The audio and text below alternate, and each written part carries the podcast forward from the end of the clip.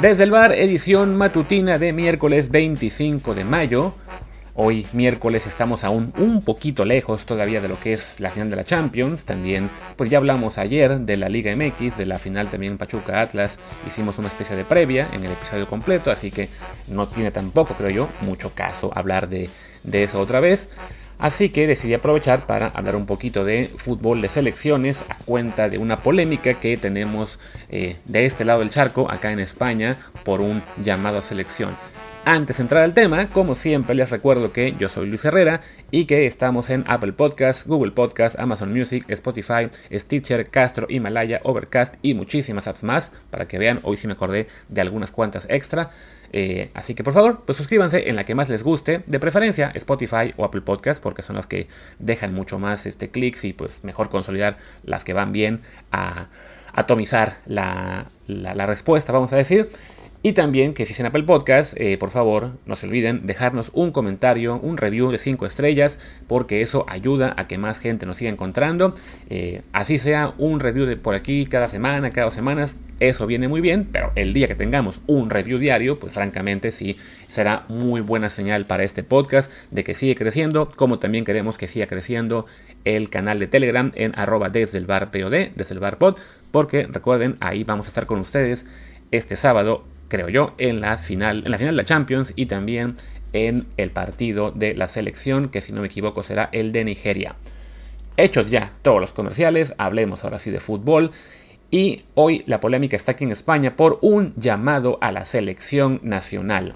Resulta que Aymeric Laporte no puede estar con la selección en la siguiente convocatoria, me parece que por lesión, así que Luis Enrique, el, el seleccionador, decide llamar en su lugar a este, ¿a quién fue? A Diego Llorente. Diego Llorente, defensa central de el Leeds United, que se acaba de salvar del descenso en la Premier League. Y pues al hacer la, la, convocatoria y anunciarla en Twitter hace apenas unas tres horas y media de cuando estoy yo grabando, pues se armó la, la, grande en la polémica fuerte en redes. Me imagino que también al rato se armará en los medios chiringuitescos porque eh, pues a la gente no le gusta que haya eh, esta convocatoria porque sienten que Llorente no tiene los eh, merecimientos para estar ahí, ¿no? O sea, hay gente que se queja de que cómo es posible que llamen a un jugador que está en, un equipo que, por poco desciende, por, cómo es posible que no se llame a Marc Bartra, que tuvo una gran temporada con el Betis, que hay, hay, quien pone, tenemos como 10 centrales mejor que él, David García, Guillamón, Bartra, Nacho, Catena, Albiol, etcétera. Y pues ya se imaginarán, ¿no? Eh, Fran García, Álvaro García, Oscar Valentín, sí, Catena, y también un más, eh, Borja Iglesias, Juan Jiménez, ah, no ya es gente que está quejando también por los delanteros. Bueno, el chiste es que las redes están vueltas locas. Y pues esto es también un poco un signo de lo que es la posición en España con el eje Madrid-Barcelona.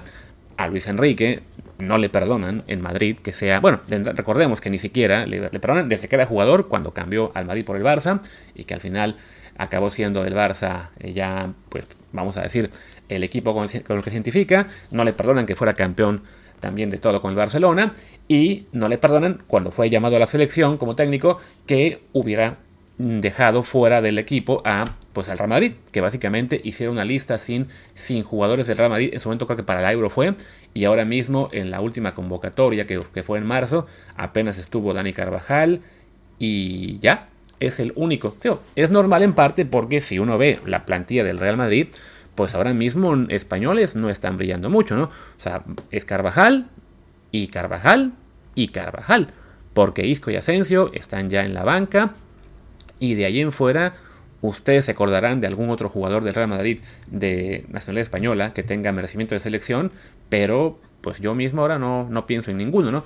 Entonces, bueno, ya con toda esa pues ya saben ustedes, ¿no? Esa rivalidad Madrid-Barcelona y que todo aquí en España se, maneja en ese eje, pues de ahí viene también gran parte de los reclamos a Luis Enrique. Pero otra parte también es, digamos, pues algo universal, que es a lo que yo quería ligar con el fútbol mexicano, que es que pues los, los, los jugadores que dirige cada técnico nunca dejan contento a eh, la afición completa, ¿no? O sea, más allá de que, de que sí haya esta, digamos, este rechazo a lo que haga Luis Enrique en, buena parte de la afición y de la prensa por ser tan hacia con el Barcelona, pues también, aunque fuera tu técnico, habría quejas con un llamado así, ¿no? No es algo que esté fuera de lo común. si vemos los números fríos de cada uno, sí, uno pensaría, bueno, a ver, Diego Llorente en este momento, pues sí, está, en el Leeds, ah, estuvieron cerca de descender, estaba yo buscando la, tabla de la Liga Premier y fueron, si no me equivoco, la defensiva más goleada de, de Inglaterra, ahora se los confirmo, recibieron en total 79 goles, fueron la segunda defensiva más goleada de hecho, y bueno, Llorente estuvo en, buena parte de sus partidos, ¿no? Jugó aproximadamente, si no jugó 28 de los, de los 38 como titular. Fue francamente, pues sí, un, desempeño este, no, no muy bueno del conjunto. Y es difícil a veces eh, separar eso de lo que es el, individual, ¿no? Llorente, pues aparentemente eh, para Luis Enrique tuvo una temporada buena. Más allá de que no de que en lo individual, de que, lo colectivo más bien no funciona, ¿no? Y del lado de Bartra, que es el nombre más mencionado, pues él con el Betis, recordemos, ha, ganado la, Copa del Rey, es un jugador que además este, tiene experiencia en selección, no, no demasiada, está viendo sus números, ha jugado como 15 partidos con la mayor únicamente, eh, la mayor parte de su, de era con selección fue con juveniles, pero no ha estado con la selección desde un amistoso eh, apenas después de, lo que fue la, el Mundial de, Rusia. Desde entonces no se le ha considerado. Su último juego fue en octubre de, 2010. Y bueno, con el Betis sí, un desempeño bastante bueno. Insisto, ¿no? Ganan la Copa del Rey, fueron quintos de la liga, estuvieron también animando la, la Europa League hasta que los echa, si no me equivoco, fue el Eintracht Frankfurt, que al final pues acabó siendo el mero mero. Pero bueno, eh, no ha sido suficiente para recibir otra oportunidad, insisto, desde ya hace más de tres años, ¿no?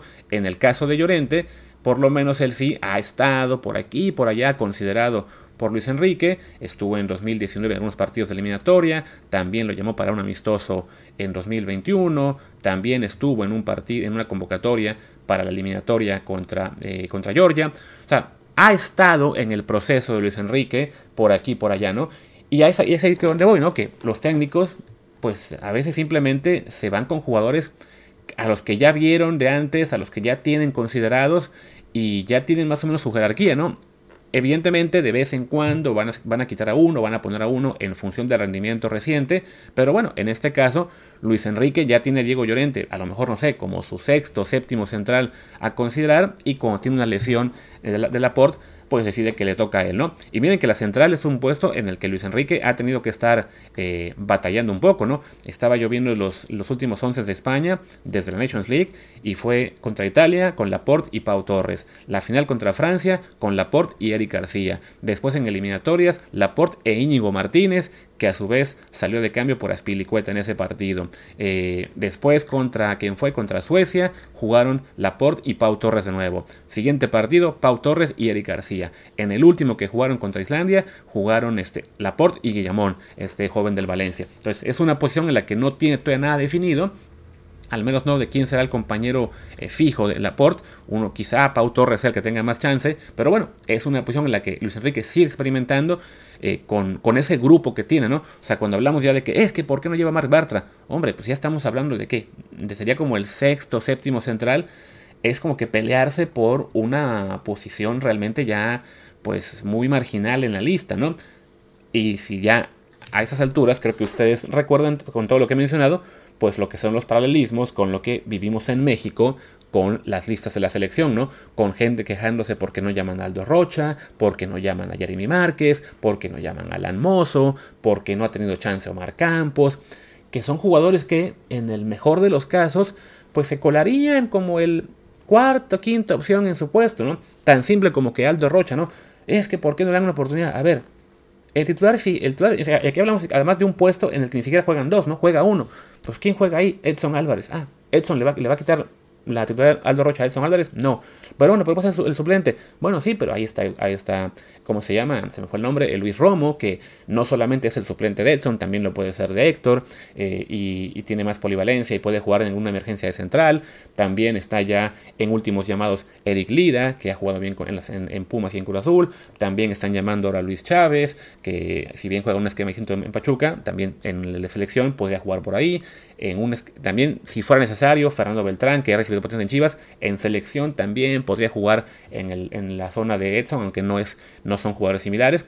El chiste es que, bueno, ya estamos hablando de discutir por quién es el quinto o sexto una jerarquía. Y así como pasa ahora en selección mexicana, pues está pasando en la selección española, con todo y que los resultados de España con Luis Enrique han sido mucho mejores, proporcionalmente incluso hablando, que los de México, ¿no? O sea, con México por lo menos, y ustedes recuerdan que el año pasado estuvimos pidiendo Martín y yo, sobre todo yo desde el principio con la Copa Oro, la, salida de Martino porque nos parecía que el proyecto ya se estaba yendo abajo, que yo pensaba que lo tenían que echar, ahora mismo evidentemente creo que ya no tiene caso, ya es vamos con lo que hay y a ver qué sucede. Y en cambio Luis Enrique, pues cuando toma España, venía la selección española de... Eh, malas actuaciones en Copa del Mundo, malas en la Euro, muy por debajo de lo que había sido la era de, los campeonatos de Mundo y Europa entre 2008 y 2012. Llega Luis Enrique y tienen ya un, pues un repunte importante, ¿no? En la Euro llegan a semis, incluso quizá debiendo haberle ganado a Italia en esa semifinal que perdieron en penales. En la Nations League ahora se metieron hasta la final, venciendo justo a Italia en semis otra vez. En, bueno, otra vez enfrentándose y esta vez sí ganando a Italia y en la final perdiendo ante Francia. O sea, España, digamos, está de vuelta en, la, en lo que es la, pues la competitividad, el estar quizá ahí en ese grupo puntero, no tan fuerte en realidad como Francia o, o Brasil en cuanto a la Copa del Mundo, pero bueno, ahí están, ¿no?